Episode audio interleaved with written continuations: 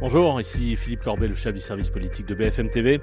Un épisode du service politique aujourd'hui avec Benjamin Duhamel pour raconter le débat entre Gérald Darmanin et Jordan Bardella. C'était ce mercredi soir sur BFM TV, en quelque sorte le débat avant le débat, puisque euh, leurs deux candidats, Marine Le Pen et Emmanuel Macron, débattront dans une semaine. Évidemment, euh, c'était intéressant de confronter euh, les programmes des, deux candidats à travers euh, leurs lieutenants, Jordan Bardella et, Gérald Darmanin, sur BFM TV. Vraiment un débat intéressant, dense, animé, euh, disputé. Donc on vous raconte tout ça dans cet épisode en ce jeudi 14 avril, à 10 jours du choix des Français.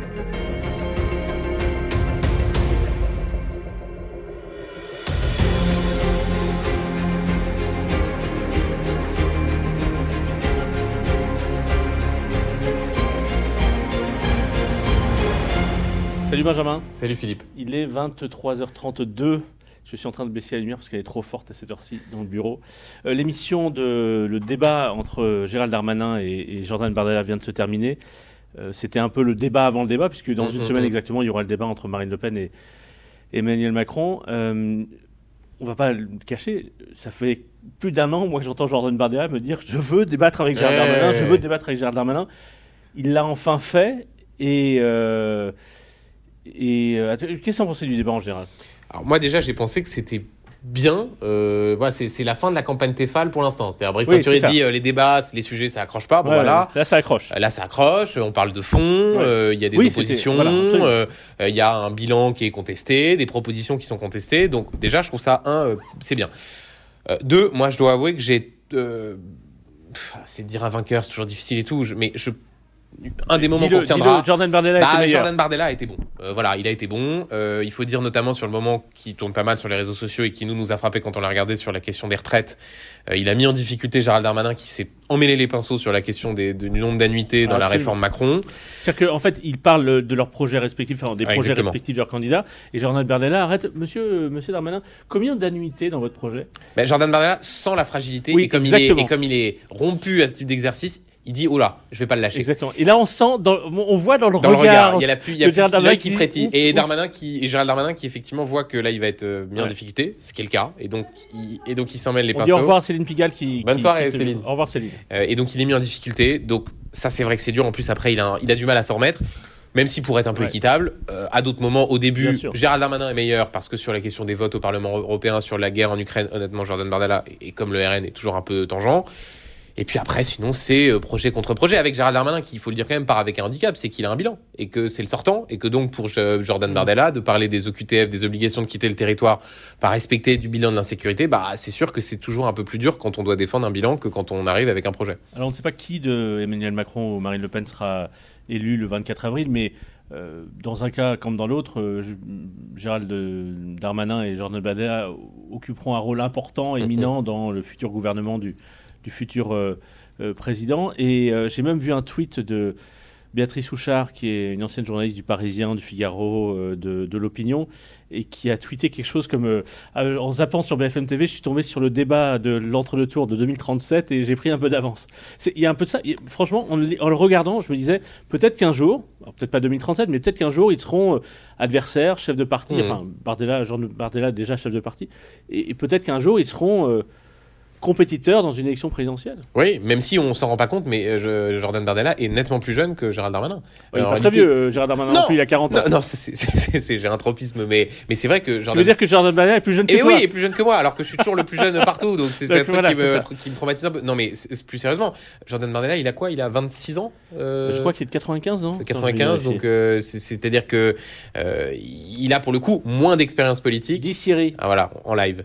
quel âge a Jordan Bardella?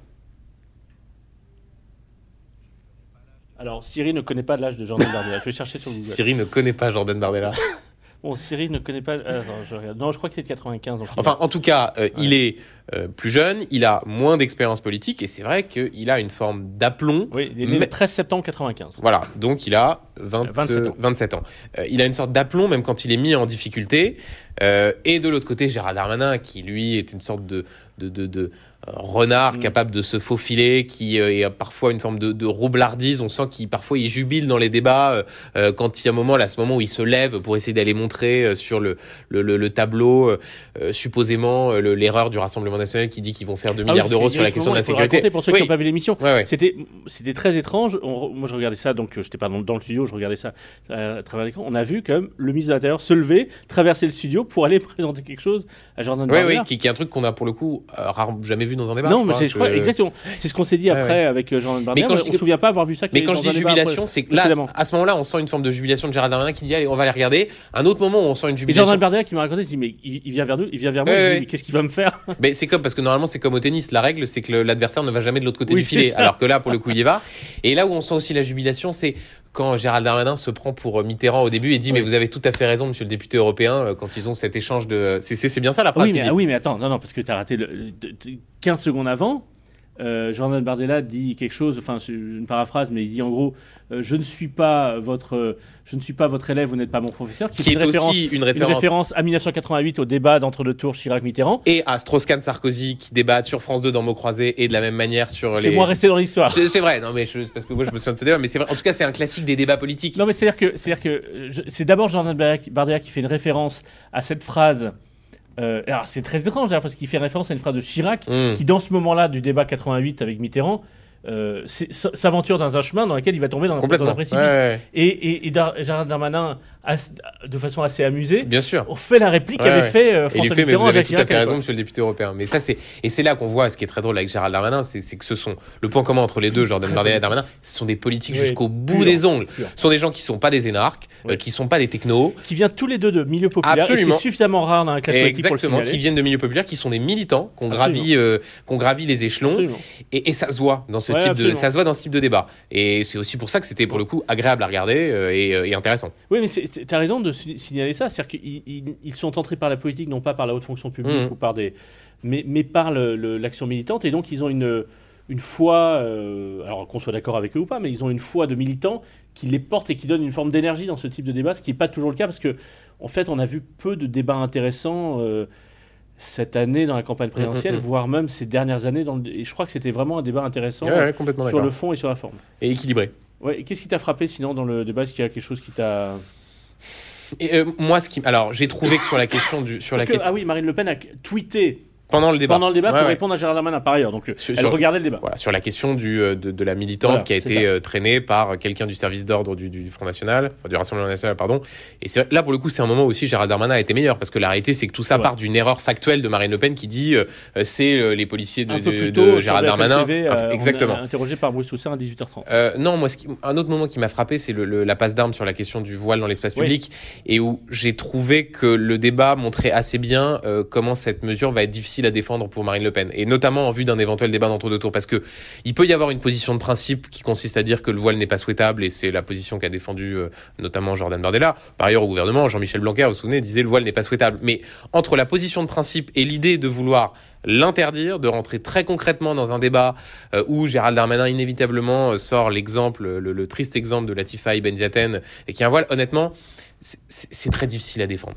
Euh, Enfin, moi, je pour trouve, en Jordan tout cas. Bardella Ah, pour Jordan Bardella, bien sûr, moi je Ah, trouve Moi, que... j'ai eu presque le sentiment inverse. Ah oui J'ai trouvé que, enfin, disons que tout ça partait d'un échange qui a eu lieu il y a 24 heures à Strasbourg quand le président de la République a, a rencontré une femme voilée dans la rue à la fin d'une journée d'échange, que cette femme voilée dit qu'elle lui demande s'il est féministe.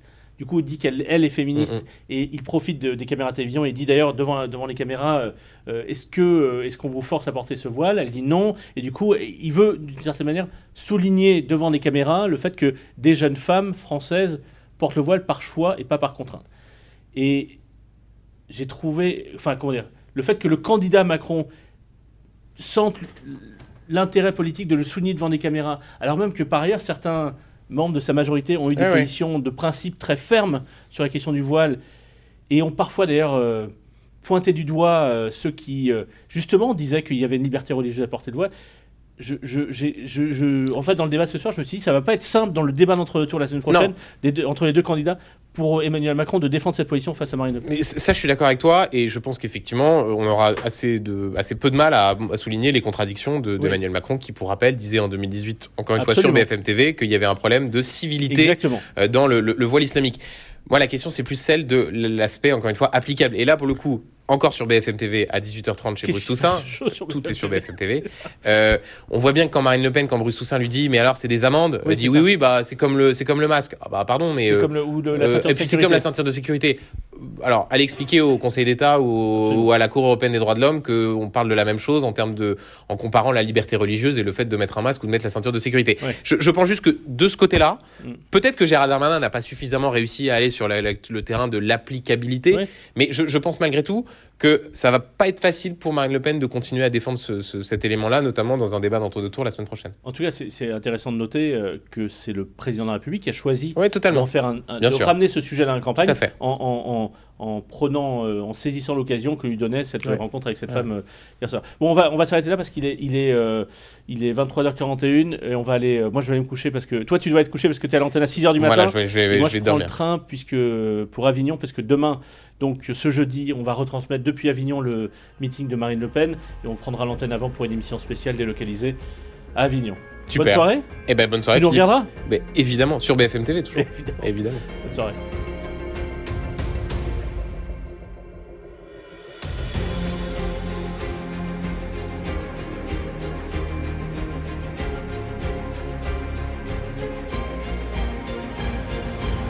D'avoir suivi cet épisode. Donc on se retrouve demain pour un épisode depuis Avignon.